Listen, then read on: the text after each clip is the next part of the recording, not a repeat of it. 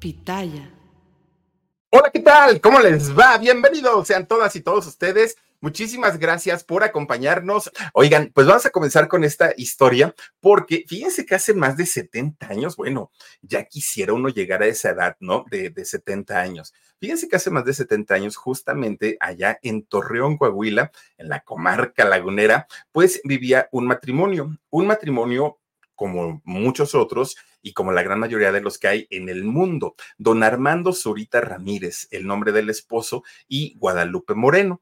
Era un matrimonio, miren, de esta época en donde los matrimonios pues decían, ay, que yo voy a atender los hijos que Diosito me mande. Así decían antes, ¿no? Eran familias grandes y familias numerosas. Fíjense ustedes que este matrimonio de don Armando y de doña Guadalupe tuvieron 10 hijos, 10 tuvieron. El cuarto de estos hijos fue nada más ni nada menos que Humberto. Y a Humberto prácticamente de toda la vida lo apodaron el zorro plateado.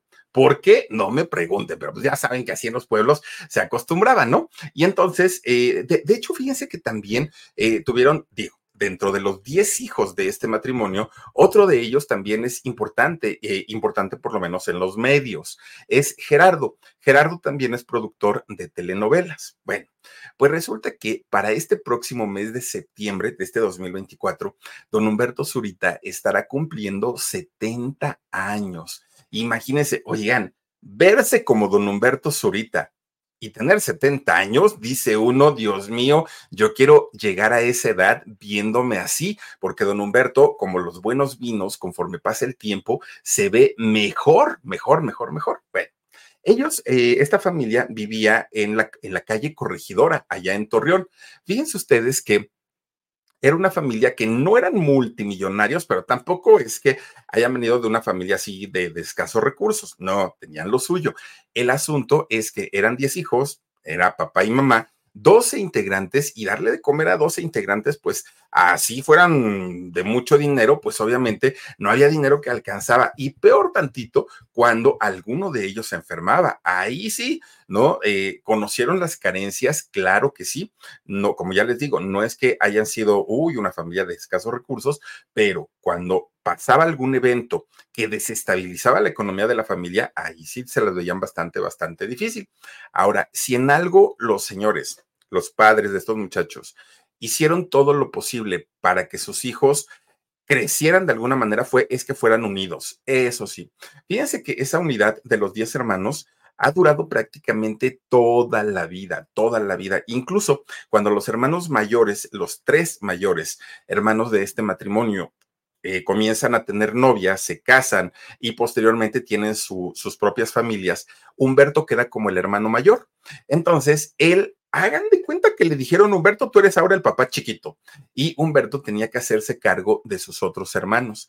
Humberto tenía que eh, educarlos, Humberto, y no porque el papá no pudiera, no, sino porque el papá se iba a trabajar todo el día y Humberto se quedaba a cargo de todos ellos, de todos los niños. Bueno, fíjense que era algo como muy natural en él, en Humberto, como, como la parte paternal se le dio muchísimo. ¿Y saben por qué? porque desde que era muy chiquito, muy, muy, muy chiquito, Humberto no tenía la, mm, pues el sueño de convertirse en famoso ni de hacer telenovelas y películas. Y no, fíjense que Humberto siempre había soñado con querer y proteger a su gente, a la gente más cercana. Y él sabía que una de las maneras en las que lo podía lograr era el sacerdocio. Y fíjense que Humberto Zurita tenía, no solo, él sentía que no nada más era un deseo, que además tenía la vocación para ser sacerdote. Por eso, llegado el momento, fíjense que él habla con sus papás y les dice de esta eh, vocación que él tenía y que creen, los papás lo apoyan. De hecho, estuvieron buscando dónde podía ingresar Humberto Zurita para poder dedicarse al sacerdocio hasta que encontraron un seminario. Y no crean ustedes que Humberto Zurita llega a este seminario, lo conoce y dijo, ay, no, esto no es lo mío, ya me voy. No, fíjense ustedes que Humberto Zurita, al entrar a este lugar, se convence que es lo que él quería, ¿no? Todo, todo lo que había, todo, la tranquilidad, el trato que había entre, entre los seminaristas, todo eso le convence. Le convence tanto que pasa el primer año dentro de este seminario y al siguiente año sus papás le preguntan si en verdad era lo que él quería. Y él dijo que sí. pasa todo un segundo año, que ya después de dos años, oigan, pues Humberto Zurita ya tenía ciertos conocimientos eclesiásticos y él estaba más decidido que nunca a convertirse en sacerdote. Cuando entra al tercer año, bueno, pues obviamente estamos hablando de que un muchachito que entra sin malicia en su mente, al, haber pasado tres años dentro de este seminario, comienza a conocer ciertos aspectos del mundo exterior, ¿no? Del mundo del pecado. Y entonces Humberto se da cuenta de entrada que no tenía lo que él había pensado en un principio que era la vocación. Pero además también se da cuenta, pues que feo, feo no era don Humberto, ¿no? Todo lo contrario, era como el galancito de todos ellos. De haberse convertido en sacerdote, don Humberto Zurito hubiera sido un padre muy guapo. Entonces él decía, híjole, cuando llegaba a salir e ir a su casa, pues era la sensación con las chamacas, ¿no? Porque nunca estaba ahí en el barrio. Entonces, cuando de repente llegaba a ir, pues era el nuevo, el nuevo de la colonia y todas las chamacas, pues alborotadas con, con Humberto. Pero Humberto Zurita, que ya tenía tres años en el seminario, los ojos se le iban y era natural, ni siquiera es que él se propusiera, ah, yo me le voy a quedar viendo una chamaca, ¿no? No, cuando se estaba dando cuenta, don Humberto ya estaba babeando de ver a las chamacas. Híjole pues miren, ahí en su casa, pues se encerraba, ¿no? Porque decía, ay Diosito, ¿qué voy a hacer? Porque ahora, ¿cómo le salgo a mis papás con que siempre ya no? Era, era algo que él traía y, con lo cual Miren, es luchar contra el propio cuerpo y contra el mismo organismo. Los seres humanos somos y estuvimos, fuimos diseñados, pues ahora sí para, eh, como dicen, crecer, nacer, reproducirnos y morir. Y en el caso de don Humberto, él sabía que con la edad que tenía, que era muy, muy, muy jovencito, pues quién sabe si hacer ese voto del celibato, este voto de castidad iba a ser lo mejor, porque recordemos que hasta el día de hoy los sacerdotes tienen que hacer un voto de celibato, no pueden casar, no pueden eh, tener eh, novias, esposas, casarse, tener hijos, bueno, tener relaciones sexuales, no pueden. Claro, muchos conocemos la historia de muchos sacerdotes y por ese tener que guardar el secreto, muchas veces cometen actos de verdad muy reprobables, ¿no? Desde el abuso a pequeños, a pequeñas, cosas que no deberían de ser. Pero Humberto lo pensó muy bien, lo pensó antes de, de, de dar este paso y dijo, no, pues no, esto no es lo mío. Oigan, pues resulta que renuncia al seminario Humberto Zurita, dice, pues ahí se quedan, yo ya me voy con permisito, hagan de cuenta que yo no vine y si no me acuerdo no pasó, dijo Humberto. Entonces se va de regreso a su casa. Pero fíjense que cuando Humberto regresa a su casa, pues se da cuenta que la situación económica no era la mejor. Y no era la mejor porque ya todos los hermanos estaban en la escuela. Entonces, imagínense ustedes, todos los chamacos estudiando útiles escolares, uniformes, tenis, comida. No, bueno, era un gastadero para los pobres papás que, pues, dinerito, dinerito no había. Entonces, él toma la decisión de ya no regresar a la escuela. Dijo, bueno, yo tuve mi oportunidad estando en el seminario. No me dejaron, bueno, más bien no quise, pues ahora ya, ¿no? Yo, yo me amuelo y voy a tener que trabajar porque sé que mis papás requieren eh, dinerito para poder apoyarse. Fíjense que don Humberto Zurita, si algo ha tenido desde niño hasta el día de hoy, es que es un hombre muy visionario y es una persona que le encanta, le encanta hacer dinerito. Hasta el momento sabemos que todo lícito, que todo de manera legal. Y entonces un día va y, con unos ahorritos que tenía se compra una carcachita pero un carrito que miren, ya no daba a la gente ni dos pesos por ese pobre carro. Y lo arregla, lo pinta, lo deja bien bonito y lo vendió. Eso le dio para comenzar a comprar otro y otro y otro y otro. No, hombre, al ratito ya tenía su puesto de, compra y venta de carros usados, fíjense nada más. Le fue tan bien que de pronto habla con uno de sus amigos y le dice que un buen negocio era eh, poner una mueblería de muebles de acrílico y el amigo le dijo, pues yo también tengo un dinerito y tengo pensado, pues ahora es invertirlo para poder este, hacer, hacer algo en un futuro. Y fíjense ustedes que van y rentan un local para abrir esta mueblería de muebles de acrílico. Y la verdad es que les iba bastante, bastante bien. Pero estaba Humberto en, eso cuando uno de sus hermanos mayores va y habla con él y le dice, Humberto, qué bueno que ya estás ganando tu dinerito, qué bueno que ya eh, pues estás aprendiendo los negocios de la vida, pero la escuela no te va a hacer daño. Tienes que regresar a la escuela. ¿Por qué? Porque en un futuro tú no sabes si estos negocios te van a dejar o no, y por lo menos siendo, eh, teniendo una profesión, sabes perfectamente que el dinero no te va a faltar. Y Humberto, que quería mucho a su hermano, fíjense que decide regresar a la preparatoria. por, Humberto, porque miren, en las mañanas se iba a la escuela bien tempranito, entraba a las 7 de la mañana. Luego saliendo de ahí se iba a atender la tienda de los muebles de acrílico y a los carros, ¿no? Si tenía una venta de carros, pues ahí la hacía. Y en la noche se preparaba porque sí quería entrar a la universidad. Bueno, pues mientras estaba en la prepa no tenía tiempo ni de novia, ni de nada, nada, nada. Humberto estaba dedicado al trabajo y a la escuela. Pero de repente uno de sus amigos le, dice a Humberto, oye, ¿qué crees? Fíjate que este, pues va a haber una obra de teatro, invité a mi novia, pero mi novia me canceló. Entonces, pues ya tengo los boletos. Y le dijo Humberto, uy, no, si me los vas a regalar, para que yo vaya con mi novia, ni novia tengo, así que muchas gracias. No, no, no, no, no, que novia, que yo ya sé que no tienes novia. Pero ¿por qué no vamos los dos? Ándale, pues mira, ya tengo los boletos, total, ¿qué puede pasar? Pues dijo Humberto, está bien. Humberto nunca había ido a una obra de teatro. Pues entran a mirar esta obra. Oigan, cuando entran, Humberto Zorita se queda con la boca abierta, estaba fascinado un escenario muy bonito. Las luces apuntando de la sala hacia el escenario que se iluminaba de una manera tan bonita. Cuando empieza la obra de teatro, ver a estas chicas y a estos chicos con esos vestuarios tan, tan, tan llamativos, Humberto se quedó así. Miren, hagan de cuenta que estaba como en una fantasía, ¿no? Viviendo Humberto. Termina la obra de teatro y pues el amigo, oye Humberto, gracias por haberme acompañado. Ah, sí, sí, sí, sí, cada quien se va a su casa. No hubo mayores comentarios. Pero fíjense ustedes que en el momento que ya se queda solo, Humberto se queda pensando, ese mundo es fascinante, es lo mejor que he visto en la vida, pero todo eso le quedó sonando. Fíjense que le quedó sonando en su cabecita y ya había pasado semanas y él seguía con, la con lo de la obra de teatro. Qué bonito mundo, cómo deben divertirse esas personas que están allá adentro, entretener al público. Bueno, Fíjense nada más, algo que, que de verdad para él fue una, una novedad y una sensación. Tanto, tanto que un día esa, esa curiosidad, curiosidad, perdón, de eh, pues haber encontrado esa pasión por el teatro lo llevó a ir a un grupo de teatro amateur. Y resulta que en este teatro, pues juntaban a personas que no eran profesionales en, el teatro, pero que les gustaba y que querían hacer obras de teatro también y se metió a ese grupo eh, amateur.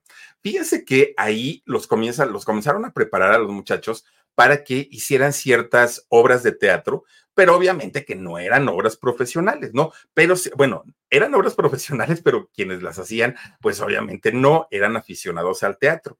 La primer puesta en escena que montan, donde, donde participó Humberto Zurita, allá en Torreón, fue Jesucristo Superestrella. Uy, tremenda ópera rock. Miren, Jesucristo Superestrella, de entrada, un Camilo Sesto siendo Jesucristo, Ángela Carrasco siendo eh, María Magdalena. En México, bueno, cuántos y cuántos actores han representado el papel en Jesucristo Superestrella. Y hay otra ópera rock que se llama Tommy. Esas dos obras las hicieron allá en, Torreón.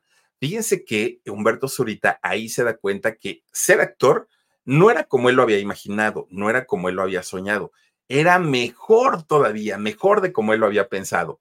Bueno, pues Humberto Zurita sabía perfectamente que sí, era algo muy bonito, que se podía vivir de eso, él tenía todas las ganas de trabajar. El único problema es que al vivir en Torreón, en esos años, en Torreón no había una industria del espectáculo. Desconozco si al día de hoy haya, pero yo supongo que sí. Entonces, él sabía que si quería convertirse en un actor realmente importante, tenía que dejar Torreón. Y era algo que le dolía porque allá estaban sus hermanos y estaba su familia, sus padres, pero no le quedó de otra. Fíjense que agarra una maleta, mete sus dos, tres calzoncitos, sus playeritas, sus sueños, sus ilusiones y vámonos en el autobús al Distrito Federal. Llega al Distrito Federal y Humberto Zurita ni siquiera se preocupó en dónde voy a vivir, con quién voy a vivir, de qué voy a comer. No, hombre, lo primero que hizo fue ir al Centro Universitario de Teatro, el famoso CUT. Y fíjense que entra. Él dijo, no, pues yo vengo de, yo ya soy actor y soy actor de allá de Torreón. Déjenme seguir aquí mi carrera. Y de hecho sí, lo dejaron. Pero el problema era ahora ¿Cómo le voy a hacer para mantenerme? ¿Cómo le voy a hacer para pues, mis transportes? Tenía todo un problemón económico. Entonces, eh, eh, Humberto comienza a dedicarle todo el tiempo a su carrera y al estudiar teatro. Pero fíjense ustedes que, pues sin dinero dijo, no voy a poder hacer nada y me voy a tener que regresar. Entonces le pide a sus profesores que le permitan hacer teatro, por lo menos para ir sacando para los pasajes. Y los profesores le dicen que sí. Pero miren, lo ponen a hacer teatro clásico. Que en el teatro clásico se aprende muchísimo, muchísimo, muchísimo, pero no se gana. El teatro clásico no es para, para generar dinero. Y él tenía una gran necesidad, ¿no? Para poder mantenerse. Pues no le quedó de otra más que de repente un día no ir a clases y fue a buscar trabajo de lo que encontrara. Y miren, ese de lo que encontrara es una expresión, porque en realidad todos los trabajos son dignos, todos los trabajos son buenos y hacen a las personas muy responsables y de hecho pues no hay trabajo malo, ¿no? Siempre y cuando sea dentro de la ley. Bueno, pues resulta que aquí no y acá no y no le daban entrada y no le daban entrada. Oigan, pues terminó vendiendo seguros, don Humberto Zurita. Fíjense ustedes que eh, Humberto Zurita, no, no lo decimos de manera despectiva, ay, terminó vendiendo seguros. No, él eh, vende seguros aunque no sabía, aunque no era lo de él, aunque sabía que no se iba a dedicar a eso, pero sí sabía que tenía que hacer algo para poder mantenerse dentro del mundo del teatro. Y fíjense que mientras él se hizo vendedor de seguros, nunca quitó el dedo del renglón para convertirse en un gran actor. Y aquí es donde de repente, pues un hombre, buen samaritano, porque aparte ya había ayudado a mucha gente, un buen samaritano, un hombre muy desinteresado, un hombre que por alguna extraña razón, pues sus descubrimientos eran masculinos siempre, lo encontró. Fíjense nada más, nos referimos a don Ernesto Alonso, el señor telenovela. Resulta que lo ve y dijo, esos ojos verdes, ese cabello rizo, pues como que el señor está flaquito, guapetoncito. Y entonces, don Ernesto Alonso, fíjense que le lo invita, ¿no? A trabajar con él. La gran mayoría de, los protagonistas hombres de don Ernesto Alonso se, dio el tiempo para prepararlos, para ver, vamos a, a, ver de qué manera te puedo ayudar, poco a poquito, hasta que de pronto ya los convertía en sus protagonistas de telenovela. Pero en el caso de Humberto Zurita, pues don Ernesto Alonso dijo, ¿y para qué pierdo el tiempo? No, hombre, si este muchacho está en su mero punto. Era 1979 y le dijo, tú, tú, tú, tú, chamaco, tú vas a hacer una telenovela conmigo. Y Humberto Zurita dijo, ah, por favor, de hacer teatro clásico, de no tener a veces ni para comer. Ahora resulta que ya voy a ser protagonista de una telenovela, ¿no? Sí, le dijo don, don, don Ernesto Alonso. Fíjense nada más. Digo, si no conociéramos la historia de, ayuda de don Ernesto Alonso, pues sonaría muy, muy extraño, pero don Ernesto ayudó a muchísimos, a muchísimos actores. Bueno, pues total, don Ernesto Alonso produjo una telenovela llamada Muchacha de Barrio. En esta telenovela, Humberto Zurita no fue un actor de, de reparto, no fue un extra, no, en esta telenovela y sin experiencia, Ernesto Zurita fue el protagonista, fíjense nada más, ¿eh? El protagonista, que por cierto, la, la, chica, la mujer que estuvo con él en esa telenovela, mírenla, ahí está, doña Ana Martín. Ella se convierte, Ana Martín, en, en, la protagonista femenina, que Ana Martín ya había hecho cine, televisión, teatro, una mujer muy experimentada, muy jovencita y muy bonita, aparte de todo. Bueno, cualquier, cualquier estudiante de, teatro, de actuación, que, aspirara a tener una carrera importante en la televisión, bueno, yo creo que siempre su, su sueño es salir en una telenovela, en el personaje que le pongan, no importa. Pero don Humberto Zurita tuvo, no sé si la suerte, pero eh, pues tuvo esa ventaja de haber conocido a don Ernesto Alonso y que no pasara por extrear, que no pasara por salir de actor de reparto, que directamente se fuera a protagonizar una telenovela con doña Ana Martín. Yo creo que el sueño de cualquier muchacho o muchacha dedicada a la actuación. Pero es, esta etapa fue como una etapa de buena suerte para Humberto Zurita, ¿no? El decir, pues conocí a don Ernesto Alonso, el señor telenovela, y además me dio un protagónico. Bueno, hasta ahí, pues podemos decir que buena suerte del señor. Pero fíjense que Además de eso, resulta que en aquel, en aquel momento, por ahí de 1979, había llegado a México una muchacha argentina guapísima, pero guapi, realmente guapísima, ¿no? Esta mujer, un sueño de, de, mujer para cualquier hombre. Y no llegó en papel de vengo a buscar una oportunidad, no. Eh, ella llega en calidad de estrella. En Argentina ya era muy conocida, ya era muy, muy, muy famosa. Ella era doña Christian Bach. Ustedes se imaginan en 1979, la belleza, la juventud, la experiencia de esta mujer era de verdad un sueño para muchos, muchos, muchos, muchos hombres, ¿no? Bueno, él, Humberto Zurita, ya la había visto antes de conocerla, pero la había visto en una portada de la revista Teleguía. Y entonces, pues cuando la vio, dijo, ¿y este bombón quién es? ¿No? Está muy guapa guarda esta, eh, guarda esta revista porque le encantó doña Christian Bach. Y fíjense ustedes que un día se van de promoción, eh, doña Ana Martín y Humberto Zurita, a promocionar su telenovela, ¿no? Y muchacha de barrio. Y entonces resulta que pues estaban en, una locación y le dice Humberto Zurita a Ana Martín, mira, te voy a enseñar lo que me trajeron. ¿no? Y entonces saca la, la y le enseña la, el rostro de, de doña Christian Bach. Y doña este, Ana Martín, pues nada más le dio risa, ¿no? Así de, ay, este muchacho qué coqueto es. Pero pues a final de cuentas dijo, ay, sí, ajá, hasta crees que te va a hacer caso esa belleza. Bueno, Humberto moría de las ganas de conocer a esta mujer. Tenía, pues imagínense, nada más era su sueño dorado. Pasa el tiempo y ¿qué creen? Pues era, tanta su, era tanto su deseo por conocer a esta chica que un día le habla don Valentín Pimstein, que don Valentín Pimstein para, para aquel momento, pues ya sabremos que era, de hecho, era la competencia directa de don, de don Ernesto Alonso. ¿no? Don Ernesto, el señor telenovela, y el Valentín era el zar de las telenovelas. Bueno, pues resulta que la competencia de don, de don Ernesto le habla a su ahijado, ¿no? De, de Ernesto, y le propone hacer una telenovela. La telenovela se llamó Soledad no iba de protagónico eh, Humberto Zurita, pero en esta telenovela iba de protagónico Héctor Bonilla y Edith González, uy, súper jovencita Edith González en aquel momento, pero también dentro del reparto estaba Christian Bach. Entonces, pues Humberto dijo, pues no me van a dar el protagónico, pero ni me importa. Pues y al fin y al cabo, ahí voy a conocer a la güera, ¿no? Pues dijo, ahí está Christian Bach, yo sí quiero ir. Fíjense ustedes que en, justamente cuando se da esta telenovela de Soledad, Humberto dijo, es mi oportunidad para poder hablarle a la güera, es mi oportunidad para que ella se entere quién soy yo, pero había un problema, bueno, dos problemas.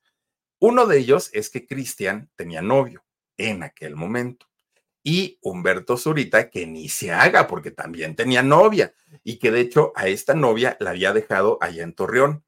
Pero resulta que cuando él le avisa a esta chica que iba a salir en otra telenovela, esta chica, la, la chica de Torreón, viene a la Ciudad de México y de repente un día se le aparece en la puerta, pues ya llegué, mi amor, pues ¿para qué nos esperamos más? Tú ya tienes trabajo, yo quiero estar contigo y se mete al departamento y sáquenla. Entonces Humberto pues dijo, en la torre, pues ahora que era mi oportunidad para, para hablar con Cristian, pues resulta que ya no se puede porque ya tengo novia y aparte ella, pues creo que tiene novio. Bueno, pues ni modo, ¿no? Pues se quedó nada más con, con las ganas. Fíjense ustedes que Humberto, al ya trabajar con Christian Bach en esta telenovela de Soledad, pues sí se le comienza a acercar a doña Christian Bach, pero se le comienza a acercar como amigo, o sea, digo, tampoco era tonto. Entonces se le comienza a acercar, oye, yo sé que tú tienes novio, pero mira que este, yo soy de México, del norte, y empieza ahí pues a tirarle el verbo a, a Cristian, ¿no? Fíjense que se hicieron grandes amigos. De hecho, se hacen confidentes Christian Bach y Humberto Zurita. Pero Humberto desde siempre tuvo esa doble intención, ¿no? De en algún momento, en algún momento tiene que pasar. De hecho, después de la, de la telenovela, se pusieron a hacer teatro, trabajaron juntos se hacen grandes, grandes, grandes amigos, se contaban todo, se la pasaban muy bien. Bueno, de, estas amistades que uno dice, es que es imposible que pueda haber una amistad entre un hombre y una mujer. Y mucha gente dirá, no, ellos fueron grandes, grandes amigos. El asunto es que don Humberto pues, ya tenía sus dobles intenciones. Fíjense que por aquella época Humberto hizo esta telenovela, ya, ya, ya habían entrado los años 80, 1981 más o menos, y hace la telenovela de El Derecho de Nacer. después de haber hecho el derecho de nacer del 81, es cuando nuevamente su padrino y protector, don eh, Ernesto Alonso, lo invita a hacer el maleficio. Pero el maleficio que sí daba miedo, ¿eh? No, no, no este último, no, el maleficio de verdad, el que estuvo hecho, Dios mío, con, con, elementos de verdad que sí nos remontaban al satanismo. No, no es broma, pero don Ernesto Alonso para hacer esta telenovela, yo creo que sí se metió en cosas muy oscuras porque daba miedo solo de ver el rostro de don Ernesto Alonso y ver el cuadro de Enrique de Martino. Bueno, era una cosa de verdad terrible, terrible. Pues resulta que cuando hace justamente esta telenovela del maleficio, que por cierto hay una escena donde Ernesto Alonso le está transfiriendo el poder maligno a Humberto Zurita. Qué escena de don Ernesto Alonso, de, de, esas escenas que dice uno, ¿y por qué no lo pueden hacer así con, con Colunga? No puede ser. Bueno, pues resulta que en esta telenovela, fíjense que vuelve a trabajar con una actriz que ya había trabajado en Muchacha de Barrio. Esta muchacha, jovencita, jovencita y muy guapetona, se llamaba nada más ni nada menos que Rebecca Jones. Con Rebecca Jones vuelve a trabajar en esta eh, telenovela del Maleficio. Y sí, Christian Bach seguía haciendo su amor platónico, le encantaba, era su gran amor, bueno, todo lo que quieran. Pero cuando vio a Rebecca Jones, dijo, órale, porque no me había fijado en ella. Y creo que ella, pues igual y no tiene novio o quién sabe. Fíjense ustedes que lejos de echarle ganas para, para conquistar a, a Cristian, pues como que la vio muy lejana y se animó a pedirle que fuera su novia a Rebecca Jones se veían tan contentos, tan felices, los dos estaban en la misma telenovela, que todo el mundo pensaba que se iban, que iba a terminar en matrimonio. Todo el mundo daban por hecho que Cristian, que perdón, que Rebecca Jones y Humberto Zurita iban a terminar casados, pero no fue así. Fíjense ustedes que por ahí del año 83, 84 más o menos, Rebeca, eh, Rebecca Jones trabaja junto a Alejandro Camacho en una telenovela llamada la traición, uy, no, bueno, sí les quedó, pero sí, como anillo al dedo, ¿no? Bueno, pues resulta que en esta telenovela, telenovela de la traición, Alejandro Camacho y Rebeca Jones comenzaron a salir. Pero en ese momento, cuando ellos comienzan esta relación, los dos tenían novio. Los dos, miren, ella era novia de Humberto Zurita, que a su vez Humberto Zurita era muy amigo de Alejandro Camacho. Y Alejandro Camacho estaba de novio con Alma Muriel, en paz descanse también. Bueno, pues imagínense, ¿no? Ahí estaba pues, todo, todo, el revoltijo.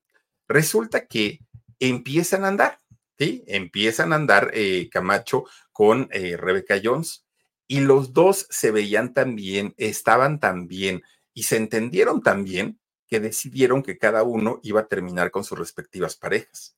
Entonces, Rebeca Jones termina con Humberto Zurita que Humberto Zurita era un conquistador, bueno, yo hasta hoy sigue siendo un conquistador. Humberto Zurita muy guapo, muy varonil, él, no tenía problema, pues total, me deja una y agarro dos, decía él, ¿no? No pasa nada. ¿Saben quién sí le sufrió mucho? Doña Alma Muriel, porque doña Alma Muriel, que en paz descanse, ella sí estaba muy enamorada de eh, Alejandro Camacho. Y cuando pues se mete en su relación, Rebeca Jones no lo tomó muy bien y de hecho, pues sí se nos puso muy triste doña Alma Muriel en aquel momento. Bueno, sufrió mucho, ¿eh? Sufrió mucho por, por él. Pues una vez que se vio solterito, eh, este eh, Humberto, Zurita, fíjense ustedes que pues retoma su amistad con Christian Bach, ¿no? Pues dijo, pues yo ya estoy solo, ya la de Torreón, ya pues quién sabe dónde quedó, ya Rebeca Jones me mandó también al diablo, pues ¿qué hago? Y entonces ya solito, teniendo pues esta libertad, le comienza a hablar nuevamente bonito a Christian Bach. ¿no? Pues hasta ahí digamos que todo estaba dentro de, lo, dentro de lo normal. Bueno, pues fíjense que después de un tiempo, no fue inmediato, pero sí después de un tiempo, resulta que se entera que Christian Bach había roto con su novio. Y Humberto Zurita, que era su confidente, su gran amigo, uy, no, pues él era pues, pues sí, ¿no? Su, paño de lágrimas, resulta que vio esa oportunidad como la oportunidad perfecta para poder acercarse a ella y comenzar a hablarle ya de, de cosas románticas. Al fin y al cabo, decía él, pues buenos amigos somos, nos llevamos muy bien. Y esto coincide con que en 1985 hacen una telenovela. Fíjense que esta telenovela se llamó De pura sangre. Ah, pero, es que eran de estas telenovelas grandes producciones, pero grandes, grandes, grandes producciones. Fíjense que todavía no eran novios en, en aquel momento. Y fue en esta telenovela de pura sangre donde en una de las primeras escenas, pues se dan un beso. Christian Bach y Humberto Zurita. Fue la primera vez que se besaron, ahí fue. Y ellos se dan cuenta que no solo se gustaban, que no solo se llevaban bien, sino que había una atracción sensual, por llamarlo de alguna manera, tremenda, tremenda. Sacaban chispas los dos. Fíjense ustedes que este beso fue el que marcó el inicio de la relación. Fue tan fuerte, pero tan fuerte la, la atracción, que ellos sabían que eran el uno para el otro y deciden eh, asociarse y crear Suba. Suba, que es, eh, o era, ya no existe, ¿no? Una casa productora y en, en esta casa eh, productora, pues, bueno, hicieron grandes, grandes trabajos. Fíjense ustedes que cuando ellos hacen público su amor, cuando ellos deciden, pues decir, sí, somos novios y tenemos planes de casarnos, oigan, a don Ernesto Alonso pues no le cayó muy en gracia. Don Ernesto Alonso hizo tremendo, tremendo coraje. ¿Por qué? De entrada dijo, ah, porque los dos eran, eran sus estrellas de él, de, don Ernesto, Cristian y, y Humberto.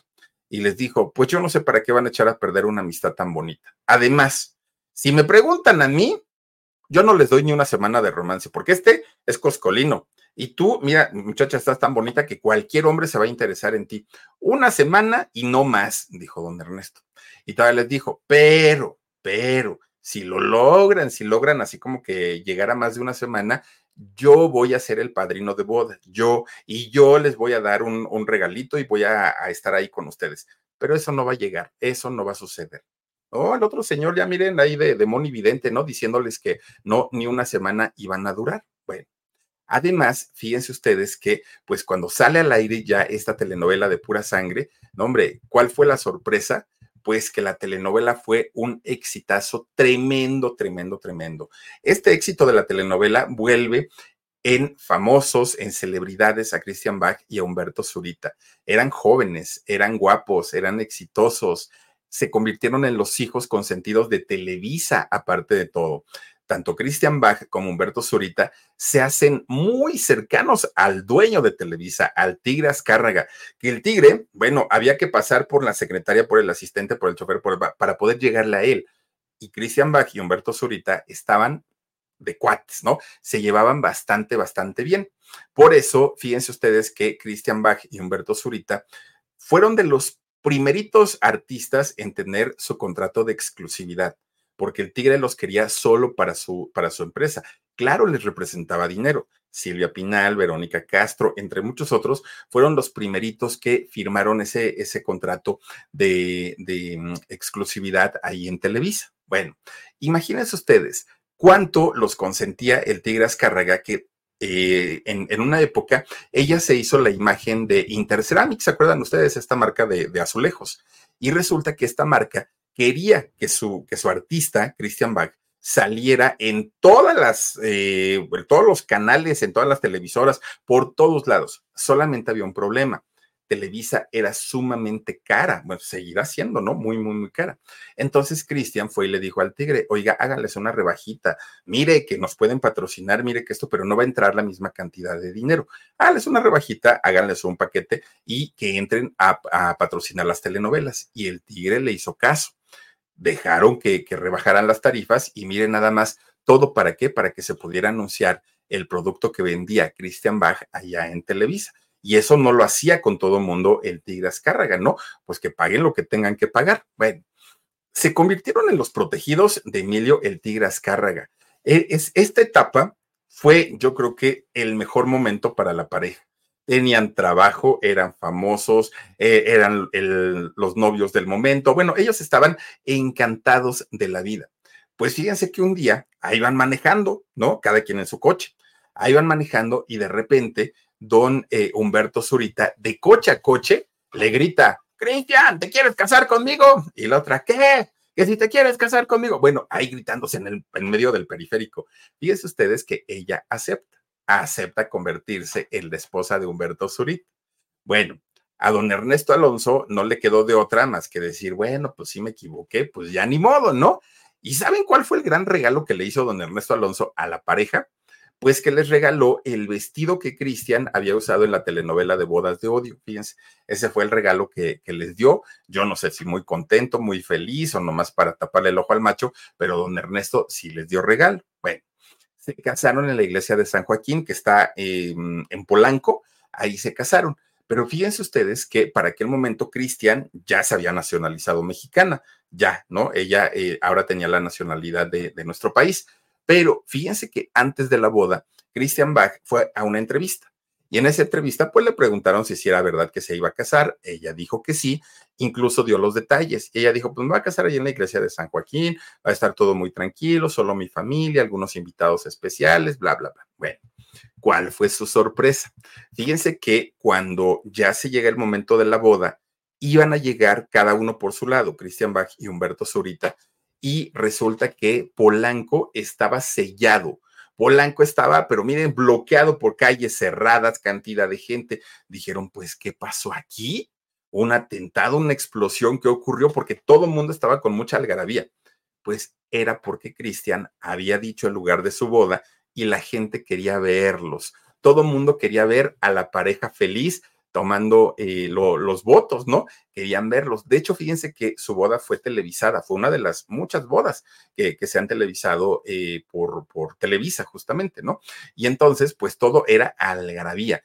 Ya en el banquete estuvo por ahí la, la planilla mayor de, de, Televisa, puros ejecutivos, pero miren así, grandototes. El que faltó, el que no fue, fue el Tigre Azcárraga tenía mucho trabajo. Pero ¿qué creen que les dio de regalo de bodas el Tigre Azcárraga? Miren, le dijo a Humberto y a Cristian, tienen tres meses de vacaciones para que ustedes se vayan a donde quieran, a donde quieran. ¿Qué parte del mundo quieren conocer?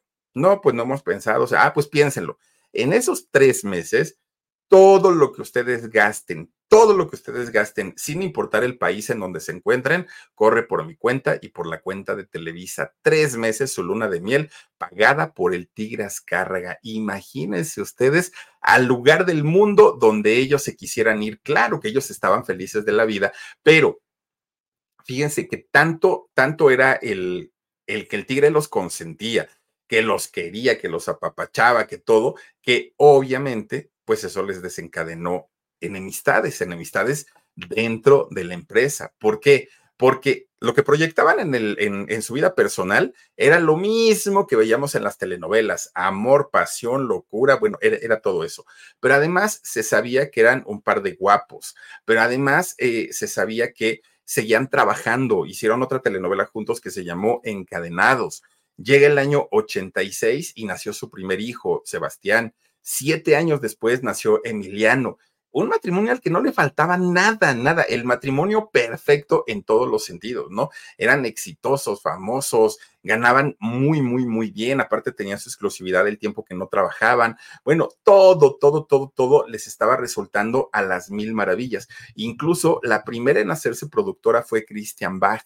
Fíjense que el Tigre Azcárraga le, le da para que ella produzca una, una telenovela. Esa telenovela se llamó Bajo el mismo rostro, pero miren, el Tigre Azcárraga lo hizo con una intención, la puso a prueba para ver qué tan buena era y si en realidad Cristian tenía la capacidad como para llevar a, a, su cargo una producción, ver elenco, costos, eh, este, ay, ¿cómo se llama? Cuando salen a la calle, este, se, se me olvidó el nombre, ¿eh?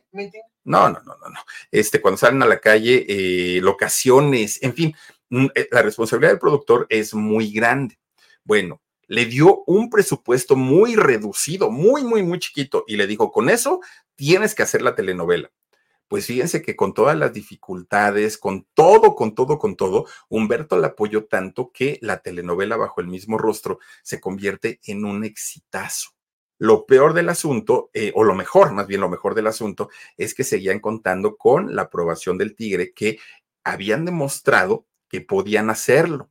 Entonces, cuando el Tigre se da cuenta de, que los señores tenían este gran talento y él le sigue dando, dando su voto de confianza, fíjense que es cuando ahora sí les asignan a la casa productora Suba un presupuesto estupendo para hacer una telenovela llamada Cañaveral de Pasiones, producida por Humberto Zurita y Christian Bach. Bueno, ahí sí se lucieron con todo, con todo.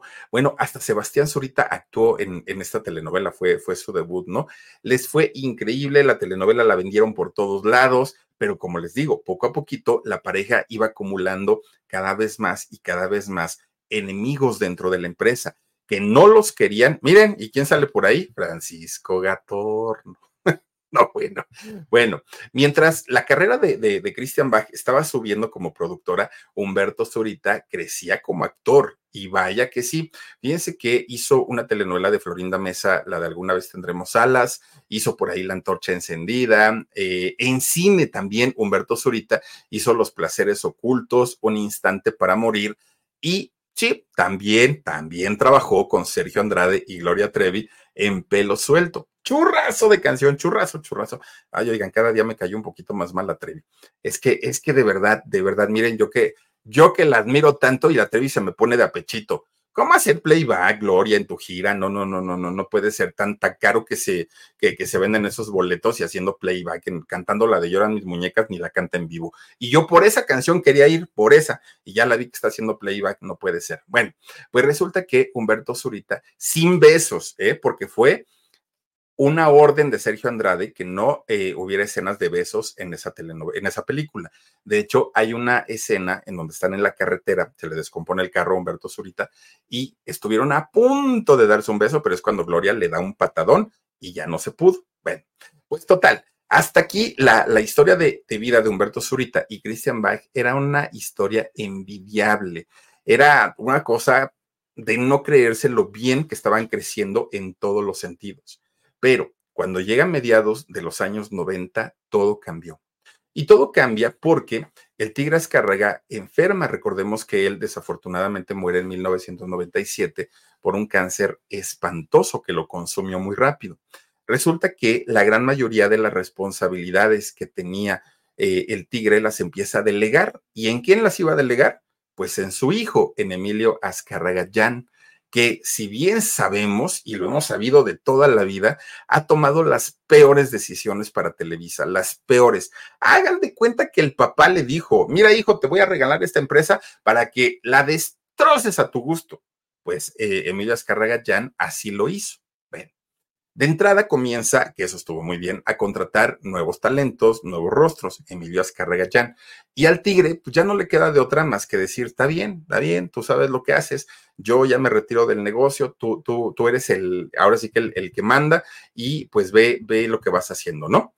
Pero fíjense ustedes que así como llegaron nuevos rostros al canal, también Emilio Azcárraga Jan comienza a marginar Suba Producciones a darles producciones muy pequeñitas, con bajo presupuesto, con historias muy malas, y comienza él ahora sí a meter a sus propios amigos, a que crearan, a que hicieron, y Suba se queda en un rincón, en un rinconcito, haciendo prácticamente pues nada. Miren, para ese momento se sabía que aquellos años de gloria, aquellos años en los que Suba tenía los proyectos más importantes de la televisora, se habían terminado ya el nuevo jefe no los veía con buenos ojos. Fíjense que mucha, mucha de la gente que eran sus enemigos de Humberto y de Cristian ahí en Televisa comenzaron a decir, esta es nuestra oportunidad de oro, porque ya no está el que los cuidaba, el que los protegía, el que les regalaba, el que les dan, ya no está, ¿no? El Tigre Azcárraga al fin pues está fuera de la empresa, todavía vive, pero pues el que toma las decisiones y el que es el jefe es su hijo y comenzaron a hacerle la vida imposible desde actores, productores, gente de la misma producción comienzan a hacerle la vida imposible a Christian Bach y a Humberto Zurita. Además, todos los cambios que estaba haciendo el cachorro eh, Azcárraga, pues no eran precisamente los mejores y eso lo sabía Christian Bach y Humberto Zurita porque ellos, además de ser productores y actores, eran empresarios. Entonces sabían que todas las decisiones no eran las mejores y no eran de su agrado. Bueno, fíjense ustedes que eh, cuando Humberto Zurita y Christian Bach revisan el contrato que tenían con Televisa, pues eh, Emilio Azcárraga ya comienza a ponerles muchas trabas. Es que mi papá sí les dio esto, pero yo ya no puedo. Es que mi papá sí esto, pero ya no puedo. Pero... Y entonces empiezan a tener una de pleitos allá en Televisa, pero de una manera tremenda, tremenda. Cuando llega el año 1997 y muere el Tigre Azcárraga, pues se quedan a la deriva. Y no solo ellos, ¿eh? muchos actores. Pero fíjense que aquel matrimonio que tenía la protección del tigre, que eran su, su, pues sus hijos predilectos, pues ahora ya no había lugar en esa empresa para ellos, ya no, ni su casa productora tampoco ya no tenía ningún trabajo. Entonces tienen que mirar hacia otro lado. ¿Qué vamos a hacer y a dónde nos vamos a ir? Dijeron ellos. Bueno, pues resulta que el lugar para el que, para el que miraron fue nada más ni nada menos que la nueva televisión azteca. Esto ocurre en el año 1997. Televisión Azteca empieza operaciones en el año 93, tenían cuatro años de, haberse formado como televisora. No tenían suficientes programas, no tenían elenco, no tenían nada. Televisión Azteca se estaba formando. Pero fíjense ustedes que cuando Suba, Suba Producciones, se va para Televisión Azteca, no se fueron solos. Se llevan a muchos actores con los que ellos habían trabajado en Televisa. Y entonces con el, pues ahora sí que con el, mm, la promesa de seguirles dando trabajo, porque tampoco en Televisa pues ya no cabían estos actores. Y poco a poquito, fíjense que Suba Producciones va creando contenido para Televisión Azteca. ¿Y qué creen? Emilio Azcárraga Jan, que estaba tan seguro que Televisión Azteca no iba a poder con ellos, eran una empresa poderosa, el Internet es algo que, bueno, eso cuándo va a ser una competencia, nunca. El problema de Emilio Azcárraga, eh, Emilio Azcárraga Jan es que siempre ningunió a todo mundo. Y cuando él se dio cuenta que Televisión Azteca comienza a crear, em, a crear grandes historias para la televisión, como La Chacala, como Azul Tequila, como bueno, y que tenían aparte un elenco bastante, bastante interesante, oigan, pues ahí es donde se empezaron a dar de topes. Incluso, fíjense que varios ejecutivos de allá de Televisa, uno de ellos era, es, no, no sé si siga trabajando, si viva el señor o ya no, Ricardo Pérez Toifer. Fíjense que él era un ejecutivo de Televisa de la época del Tigre Azcárraga y Miguel Alemán Magnani. Bueno, terminaron odiando a Christian Bach y Humberto Zurita. Lo decían que eran unos malagradecidos, que eran unos este, vendidos. Bueno, no los bajaban de lo peor y todo porque decían, ¿por qué no nos rogaron? ¿Por qué no nos suplicaron? Si ellos nos hubieran dicho, oigan, ¿por qué estamos saliendo de, Televisa? Pues a lo mejor les hubiéramos mejorado sus condiciones, pero ellos simplemente voltearon hacia otro lado y se fueron. De hecho, fíjense que Miguel Alemán Magnani comienza a filtrar él a la prensa el rumor de que estaban vetados Christian Bach y Humberto Zurita y que nunca los iban a tener de nuevo en Televisa. Eso filtró a los medios de ellos, eh, este señor eh, Miguel Alemán Magnani. Es decir, todo lo hicieron de tal manera para correrlos. Pero cuando ya los vieron triunfar, entonces dijeron, pero digan que nosotros fuimos y digan que nosotros somos los que no queremos que regresen. O sea, bueno, yo no entiendo ni para qué, ¿no? Eh, hicieron ese tipo de cosas. Bueno, eso sí, miren, don, don Miguel Alemán cuando dijo eso, dijo, pero no vayan a decir que yo se los dije, porque es algo acá entre nos. Pues era una manera de decirle a Cristian y a Humberto que ya no eran bien recibidos ahí en Televisa. Pero resulta que tanto Cristian como Humberto comienzan con los éxitos allá en, en TV Azteca. Pero éxitos de verdad bastante, bastante interesantes. Hicieron por ahí una que se llamó La calle de las novias, también era una muy, muy, muy buena telenovela. Digamos que el último proyecto que hicieron para Televisión Azteca que se llamó Agua y Aceite fue muy malo, muy, muy, muy malo. Y como ya habían acostumbrado a Televisión Azteca a tener puros éxitos, ya no les gustó. Y entonces, en lugar de darles una oportunidad más, pues lo sacaron. Lo sacan también de, de TV Azteca, aunque para aquel momento, afortunadamente, ya se había abierto el mercado. Y entonces, doña Christian Bach se fue a vivir a Miami con sus hijos y eh, se retiró. Ella dijo, no, ya no quiero saber nada, ¿no? Por lo menos durante un tiempo, dijo ella. Humberto se queda viviendo entre México, entre Miami, buscaba trabajo. Él era como, como la parte, se queda como la parte eh, proveedora, ¿no? Para, para la familia, pero vivía entre México y Miami.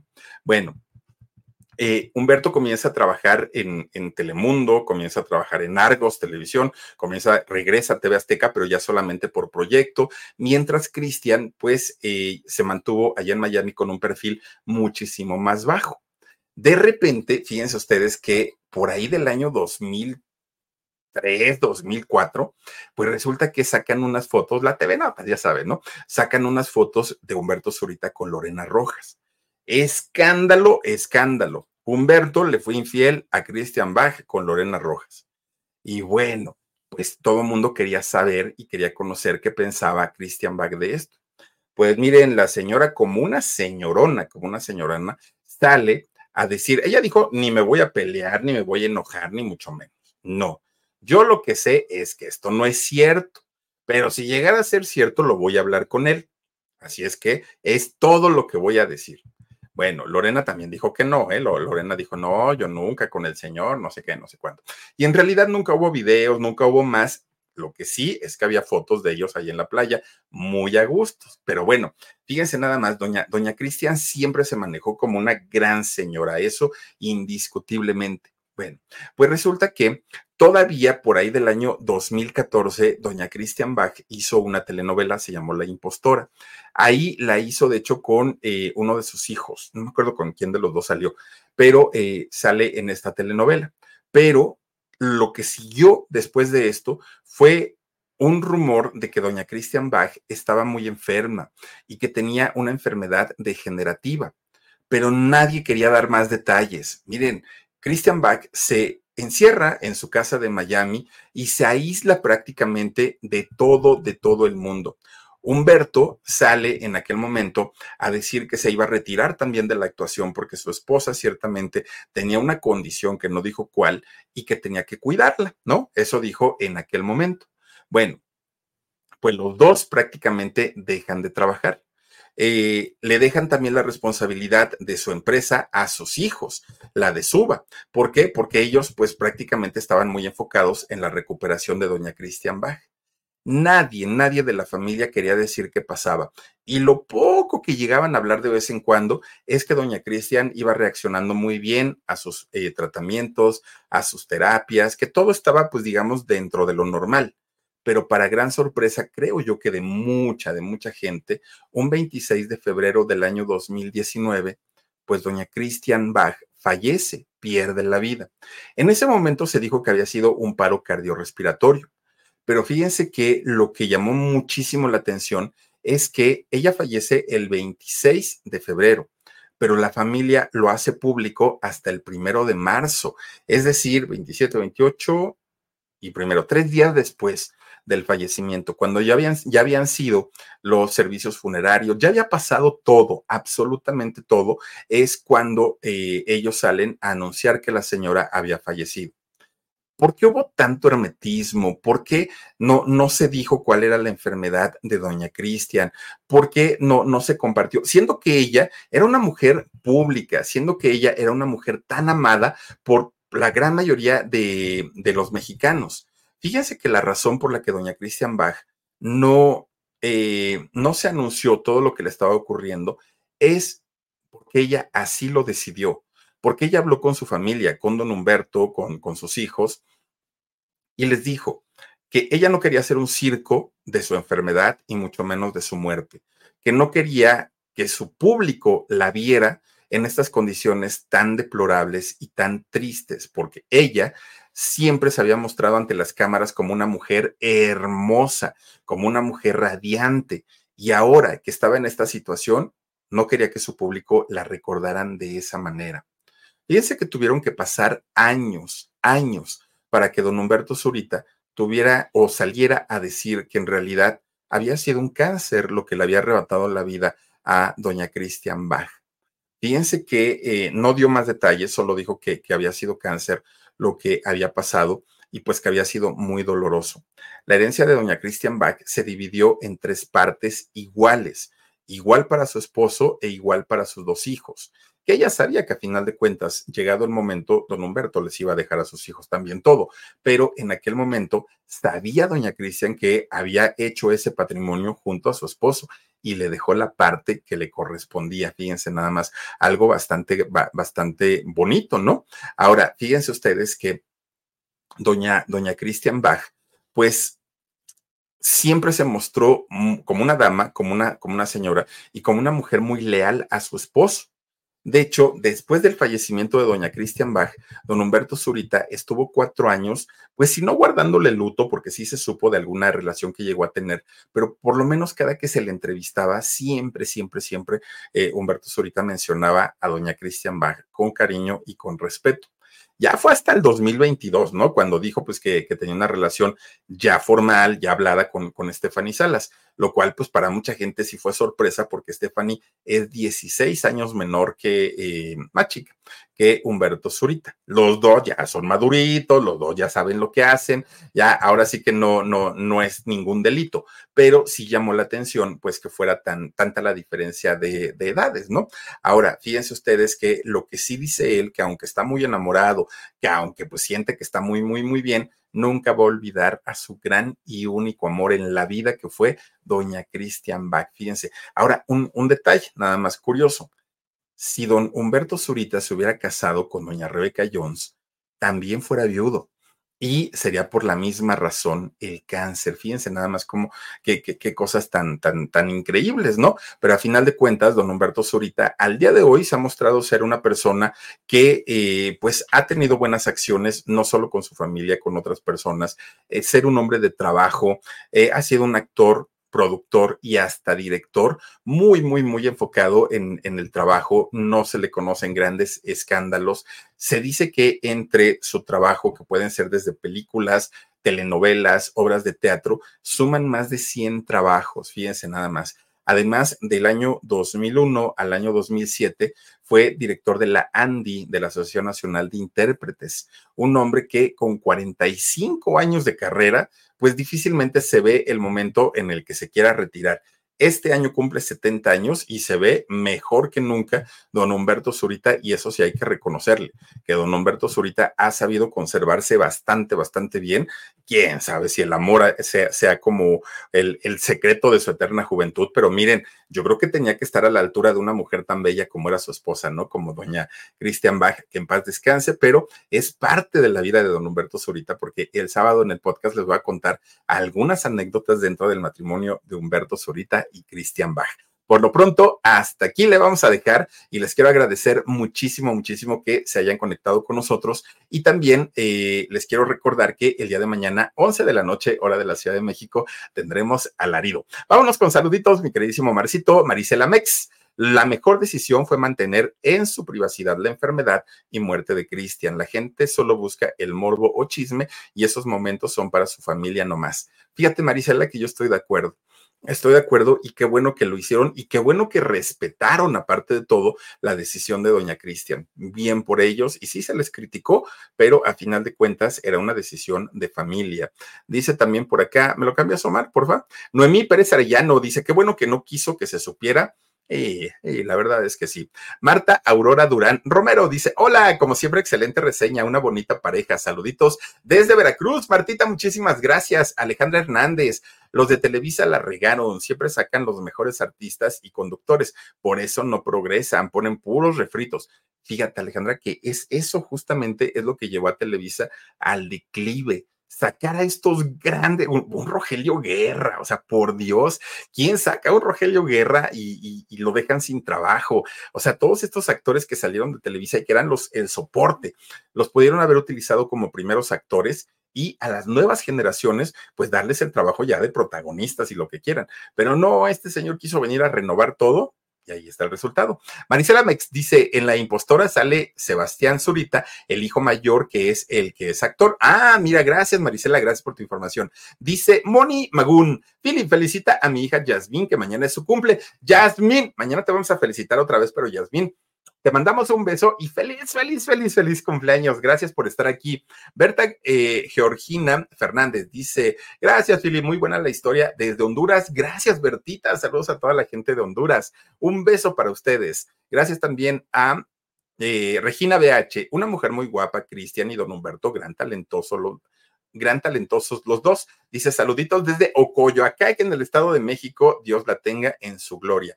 Ay, ojalá que sí. Imagínate nada más, el cielo debe estar llena y lleno de guapos. Atlantis 1832, qué buena historia, dos grandes actorazos. Gracias, Atlantis, te mando un abrazo, un beso. Gracias por acompañarnos. María del Rocío Velázquez, a don Humberto Zurita, aún don Humberto Zurita luce muy bien. Gracias, Philip, por esta historia tan interesante. A ti, gracias, María del Rocío. Luisa Ortega dice, muy bueno tu trabajo, Philip. Saluditos desde Veracruz, Puerto. Qué rico el calorcito. Y nosotros aquí nos estamos muriendo de frío en la Ciudad de México. María del Rocío Velázquez dice, a don Humberto Zurita, ah, gracias, gracias, ese lo habíamos leído. Dice también Graciela Silva, mucha salud para todos y buenas noches. Gracias, Graciela. Y un último, Marcito. Ah, ya me lo sé. Ah, sí. Dice mi querido Philip, qué buena historia. Saludos y buenas noches. Gracias, Olimpimpín, te mando un beso. Y a todas y a todos ustedes, oigan, muchas gracias por haberse conectado al inicio de esta semana con nosotros. Les quiero recordar que de lunes a viernes, aquí en vivo, a las 9.30 de la noche tenemos una historia en el canal del Philip y recuerden que tenemos alarido y tenemos con sabor a México. Pásenla bonito, cuídense mucho, feliz inicio de semana y nos vemos hasta mañanita. Gracias, adiós.